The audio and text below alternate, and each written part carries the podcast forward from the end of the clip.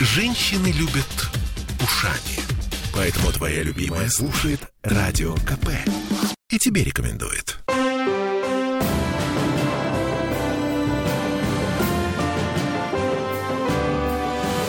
Нулевое А это Петербург, петербургская студия радио «Комсомольская правда». Я Дмитрий Делинский. Я Ольга Маркина. И я Денис Четербок. Депутат Законодательного собрания Петербурга. По-прежнему депутат. Денис Александрович, мы поздравляем Кстати, с избранием. Да. Ну, спасибо большое. И, конечно, прежде всего хотел поблагодарить всех тех э, избирателей, которые отдали свои голоса на выборах э, за мою кандидатуру. Э, постараюсь не подвести, как и не подводил предыдущие пять лет. Будем считать, что 90 их процентов это слушатели «Комсомольской правды». Так, теперь к делам. Делам нашим, с одной стороны, веселым, с другой стороны, еще более веселым. Значит, э, на днях в законодательное собрание внесли флешку объемом 90 гигабайт. Это проект бюджет на 2022 и э, сколько там? Э, на три года мы планируем. 24 плановые периоды, да, два года вперед идет планирование. Чудесно. 27 октября, значит, ЗАГС приступает к рассмотрению этого э, гигантского документа, который раньше привозили тележками, сейчас на флешке. Эм, смотрите, на сегодня у нас есть только общие цифры. А, там общий уровень доходов 874 миллиарда, расходов 918 миллиардов, дефицит 44 миллиарда. А, в город пришел «Газпром». В связи с этим ура, ура, мы приближаемся к мечте господина Беглова о триллионе рублей в бюджете. Но нас же всех интересует, насколько подорожает проезд с Нового года. Пока э, документов э, так вот глубоко, да, проезд где-то глубоко всегда э, закапывается в этих всех бумагах, э, я еще не смотрел э, бюджет в ближайшие дни он поступит к нам на рассмотрение. Вот, естественно, приоритетные для меня, да и, наверное, для любого депутата направления связаны э, с основными показателями. Первое – это направленность бюджета. То есть он должен быть э, социально направлен, как это принято говорить. Э, это означает, что основные затраты должны быть сосредоточены в трех основных сферах. Это здравоохранение, образование. И в том числе и в связи с ковидом угу. здравоохранение, образование и социальная политика. Угу. Второй вопрос, который которые э, всегда э, в сфере внимания, это э, сдерживание ростов различных тарифов. Прежде всего, это коммунальные услуги. Второе – это капремонт. И третье – это то, о чем говорите вы, это проезд на общественном транспорте. То есть здесь всегда э, есть вилка. Либо бюджет компенсирует вот эти необходимые затраты, либо в какой-то части это перекладывается на плечи горожан. Вот. Пока еще мы не видим, какую перспективу подготовило правительство а, на а, следующий год, но однозначно могу сказать, что а, мы будем выступать, и я буду выступать за то, чтобы бюджет больше участвовал в том, чтобы разгрузить наших жителей от вот таких вот трат, как это было в прошлом году с увеличением платы за капитальный ремонт. Это несправедливо. Слушайте, насчет капитального ремонта. Я тут видел информацию, правда, не видел подтверждения официального. Значит, у нас же все подорожало. Стройматериалы подорожали там там в полтора, в два раза. Да, Какие-то позиции в четыре раза да, подорожали. Да. Вот. И в связи с этим а, на федеральном уровне обсуждают э, вопрос об увеличении тарифов на капремонт а, едва ли не на четверть с Нового э, года. Ну, так, такого еще пока официально не было нигде озвучено. Но даже если увеличение будет на федеральном уровне, то у нашего города есть выбор. Либо компенсировать это увеличение за счет бюджета, и в том бюджете, который верстался в прошлом году не было заложено ни рубля на то, чтобы город поучаствовал в софинансировании программы капремонта, что и привело к такому существенному росту э, цен по э, ряду зданий, потому что э, непосредственно тариф рассчитывается, исходя из там, типа зданий. Да, на какие-то здания увеличение было до 10 рублей. Вот. А, соответственно, на этот год я рассчитываю, что участие города будет в том или ином виде, что должно компенсировать да, вот этот возможный рост. Это все потому что у города внезапно есть деньги. Ну, э, мы все-таки э, сейчас находимся не в таких жестких ограничениях по ковиду, которые были э, в марте, апреле, мае 2020 года, и когда действительно бюджет не досчитался на одной пятой своей составляющей, что, безусловно, привело к невозможности софинансировать там строительство развязок, какие-то другие проекты, угу. в том числе и вкладываться в программу капитального ремонта. Сейчас, и мы это видим, кстати, кстати говоря, по проекту корректировки, ситуация выправляется. Бизнес и, ожил. И тот, э, он не умер, я бы так сказал. Угу. Он окончательно не умер.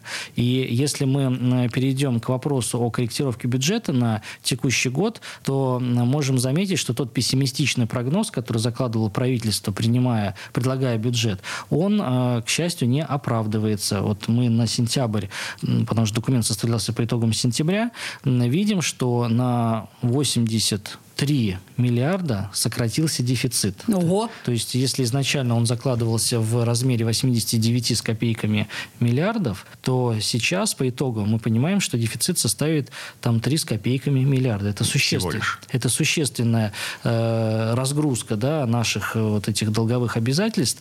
Э, и если проанализировать, за счет чего произошло вот это наполнение, то первое место, это порядка 55 миллиардов, это прибыль организации, налог на прибыль, на прибыль организации. Это есть «Газпром» это пришел? Э, «Газпром» же еще не пришел пока. А, то есть идет, мы пока идет, еще не видим деньги процедура, от «Газпрома». Да, это, это итоговое наше, э, наше, наше, наше предприятие, наша промышленность городская. Недоумерший бизнес. Вот. И э, второй момент – это налог э, на 2 НДФЛ, попросту за зарплаты налог зарплат, э, и э, налог на упрощенку, что тоже как бы используется бизнесом. Поэтому э, выделяются также дополнительные средства на важные направления для города уже на текущий год. А, это мы переходим к тому, как вы будете тратить эти деньги. Как мы будем тратить эти деньги. Так. Это, безусловно, вопросы медицины и оказания помощи жителям города по ковиду. Угу. К сожалению, мы сейчас снова в состоянии, когда так называемая четвертая волна... Развертываются увеличиваются койки. В самом, в самом разгаре. Увеличиваются да, цифры. И э, в этой связи, конечно, потребуются дополнительные средства на функционирование того же Ленэкспо, на дополнительные СИЗы и прочее.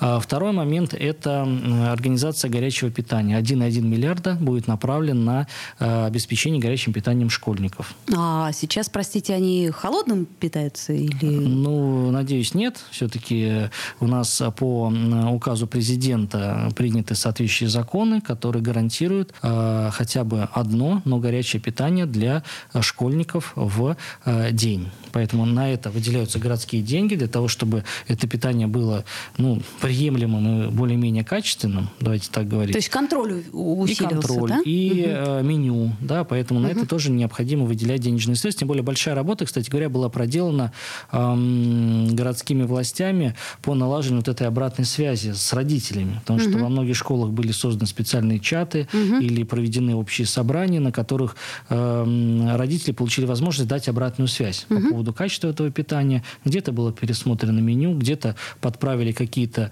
э, недоделки по пищеблокам, по. А, а где-то выгнали э, компании, которые... Где-то выгнали компанию, а где-то обнаружили школу, у которой вовремя не был сдан пищеблок, и дети были без э, горячего питания, хотя они имеют на это полное право. А у нас нету единого ГОСТа на это?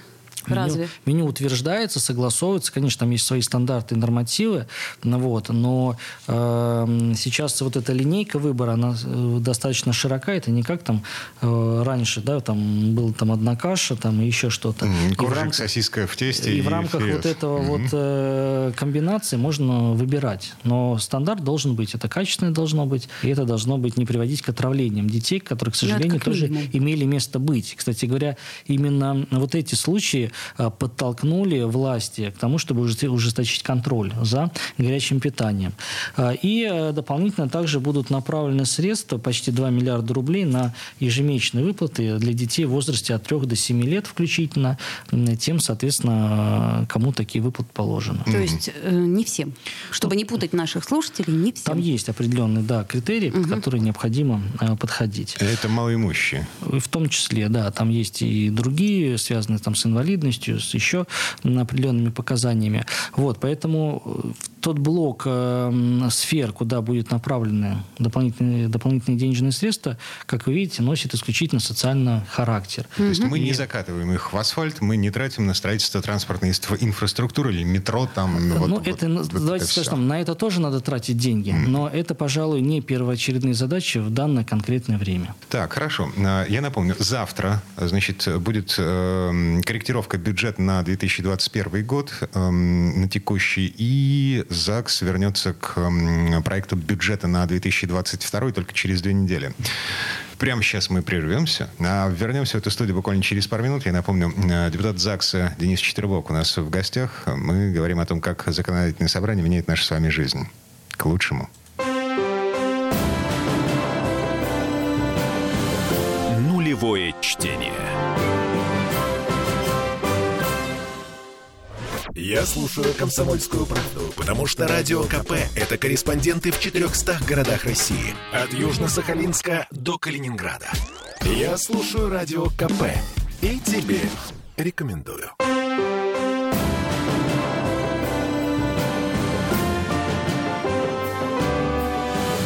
Нулевое чтение. А это мы вернулись в петербургскую студию радио «Комсомольская правда». Я Дмитрий Делинский. Я Ольга Маркина. Я Денис Четербок. Говорим о том, как законодательное собрание в новом составе, в наполовину новом составе входит в новую жизнь и как мы вместе с ЗАГСом строим светлое будущее.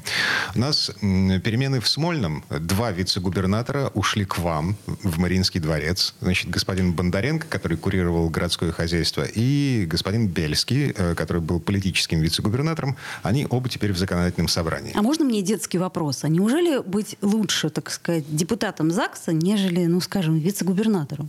Я думаю, этот вопрос правильно адресовать э, тому, кто был и вице-губернатором, и является председателем законодательного собрания Санкт-Петербурга. Но э, на самом деле э, ротация это, ну, это такая история, которая во многих странах применяется, даже принудительно где-то, да, и человек не может находиться на какой-то позиции дольше какого-то времени, его направляют на другой участок работы, чтобы он свой опыт накопленный смог э, использовать в какой-то другой сфере. Поэтому, на мой взгляд, с этой точки зрения, э, коллегам, которые поработали в исполнительной власти достаточно на серьезных позициях и достаточно долгое время, наверное, интересно м, теперь поработать и увидеть тот же самый процесс, но с другого ракурса, и поработать уже с позиции депутатского корпуса. Но м, говорят же, что э, ЗАГС стал э, близок к Мариинскому двору. О, Господи. Даже ЗАГС, очень. ЗАГС стал близок к Смольному. К Смольному, э, да. Намного ближе, чем было раньше. Ну, э, территориально ничего не поменялось, как вы понимаете. И э, Смольный и Мариинский дворец остались на прежних местах. Но, Вот, может быть, а- конфликта будет меньше и будет Ну, больше взаимопонимания? Я, я могу сказать, что как таковых конфликтов-то и не было. И был рабочий процесс, связанный с тем, что э, при написании э, и при принятии законов, там, других нормативных актов, э, конечно, есть разные точки зрения. Да, и э, тот же самый бюджет ведь готовит правительство, а утверждают депутаты. И, естественно, они э, имеют э, свое мнение, как представители народа, на то, как надо м, направить те или иные средства, или как надо сформулировать тот или иной закон. Поэтому это абсолютно нормальный рабочий процесс. Именно для этого и создан принцип разделения властей. Разделяй Для того, властвуй. Для того, чтобы в споре, в аргументированных э, баталиях, скажем так, да, э, на рабочих группах, на заседаниях э, рождался действительно выверенный вариант того или иного документа. Вот. Ну, Поэтому с точки зрения, насколько у нас будет больше, станет ли поправок, больше ли будет выступлений от коллег, да, мы с вами и посмотрим, стало ли ближе как вы говорите, или э, процесс как был, так и остался. Но я так на всякий случай напомню, э, что называется, э, политология на пальцах да, для чайников. Значит, есть законодательная власть, есть исполнительная власть, есть судебная власть. Законодательная придумывает законы, исполнительная исполняет эти законы, а судебная ну, следит за тем, чтобы никто при этом ничего не нарушил. Но а, к вопросу о ротации возвращаемся. Значит, господин Бельский в законодательном собрании место вице-губернатора вакантно. Завтра вы будете заполнять это место. Завтра состоится процедура согласования кандидатуры нового вице-губернатора. Э, Им э, планируется к назначению Мексин. Максим Семенович, он является сейчас главой администрации Центрального района. До этого работал председателем комитета по промышленности. Ну, то, есть, он человек- возвращается в Смольный. ну, можно и так сказать, да, из Невского 100 174 или 176 возвращается на, на Смольный дом 6 или в ратушу, не знаю, где у них будет, э, у него организовано рабочее место. Э, вот. Человек э, известный в кругах и законодательного собрания Санкт-Петербурга, и вообще в городской политике. Ну, вот. Поэтому для него это тоже новый участок работы, потому что если посмотреть на его карьерное продвижение, то ну, занимался разными вопросами, начиная от промышленности, такая глобальная история, когда необходимо, с одной стороны, и привлекать привлекать каких-то инвесторов угу. новых, с другой стороны, делать так, чтобы действующие промышленные предприятия не загнулись из-за бюрократических каких-то а, напоров или сложной экономической ситуации. А, работа главы администрации, она предполагает больше такой хозяйственный подход, то есть это крыши, это трубы, это вывоз мусора, с учетом того, что центральный район один из а, сложных районов, связанных... Все, что мы любим, особенно зимой. Особенно зимой, с вывозом снега и так далее. Мексину повезло. Вот, поэтому эм, а повезло в смысле зимы нормально не было? Ну, вот, не было, не было, а вот сейчас-то, может, и будет. Погоди, в девятнадцатом году, э, значит, Беглов его сослал в центральный район, в двадцатом году зимы чего не было, в двадцать первом году, ну, в общем-то, тоже по большому... Да, повезло, хорошо. Вот, поэтому для него это новый участок работы, и пообщавшись с коллегами вот в кулуарах, да, я не услышал каких-то мнений, связанных там, с отрицательным отношением к такому назначению. То есть примут? Это судить э, нам можно будет только завтра по итогам голосования. Вот. Но если говорить э, за себя, то я намерен поддержать его кандидатуру. Хорошо. А кто будет курировать в Смольном городское хозяйство вместо Бондаренко? Уже есть? Пока ответа на этот вопрос нет. Э, и э, не случайно будет рассматриваться только одна кандидатура. Я думаю, что вопрос жилищно-коммунального хозяйства, пожалуй, это самая расстрельная позиция в блоке это правительства. А во-вторых, здесь нужен человек с действительно серьезным опытом в сфере вот хозяйственной деятельности, который не только поработал, может быть, главой района, но еще и, может быть, э, знает этот процесс с частной точки зрения, то есть, э, может, он работал в какой-то крупной компании, э, связанной с уборкой или поддержанием в надлежащем состоянии жилищно-коммунального хозяйства, или же там в фонде капремонта. Вот, поэтому, думаю, именно с этим связана вот такая затяжка с назначением. Черная метка никому не хочет. Ну, это сложная позиция, где изначально ты э, входишь, скажем так, проигравшим, потому что... Потому э, что... Потому что, да. Потому, что, что это северная столица. Это наша ЖКХ. Это Питер, детка, везде плохо. Так, и еще э, один момент, что касается кадровой ротации. Значит, господин Шишлов, уполномоченный по правам человека... Теперь э, депутат. в Мариинском дворце. Да, Я так понимаю, коллега. от фракции «Яблоко». Да. Угу, совершенно вот. справедливо. И э, завтра вы будете э, рассматривать, начнете, по крайней мере, рассматривать кандидатов на пост уполномоченного по правам человека в Петербурге. Да, в прошлую среду э, мы э, прекратили досрочно полномочия Александра Владимировича в связи с тем, что он был избран депутатом и не может совмещать две должности угу. сразу. Вот. И теперь по закону мы обязаны объявить э, процедуру для того, чтобы те, кто имеют право вносить кандидатов на должность омбудсмена, могли это сделать. А кто имеет право? И губернатор Санкт-Петербурга, угу. и депутаты, и депутаты угу. в группе депутатов, а муниципальные советы, правозащитные организации. В принципе, блок этих э, субъектов, он неизменен на протяжении а длительного времени. есть? Э, у меня пока нет. Угу. Вот. Позиция достаточно серьезная. И здесь, да. и здесь очень серьезные требования, не только связанные с возрастом, с отсутствием там, иностранного гражданства и так далее, но и в том числе э, с тем, что должен быть опыт серьезный защиты прав и свобод человека и гражданина. Угу. То есть это не просто человек случайный, да, который подходит формально по возрасту и по образованию, но еще и человек известный в правозащитной среде, а который уже чем-то отличился. времена правозащита это вообще опасная штука. Но так. Ну, не так много у нас ярких правозащитников, давайте уж говорить ну, честно. Ну, надо да? сказать, что Шишлов, он все-таки был ярким, на мой взгляд, да, представителем. Да. Я очень много знаю историй, где он помогал и выглядел весьма достойно. При этом смотрите, какая э, штуковина. Шишлов оппозиционер. Он в оппозиции к действующей власти. Но при этом он не радикальный, а не экстремальный оппозиционер. Он, что как а, раз и создавало хороший баланс, на мой взгляд. Вот. А, по идее, ну, как бы на эту должность э, нужно искать человека тоже с оппозиционными взглядами. То есть это еще усложняет картину. Понимаете, э, вообще в законе об уполномоченном правам человека прямо сказано, что он не может принадлежать какой-то политической партии, в принципе. Угу.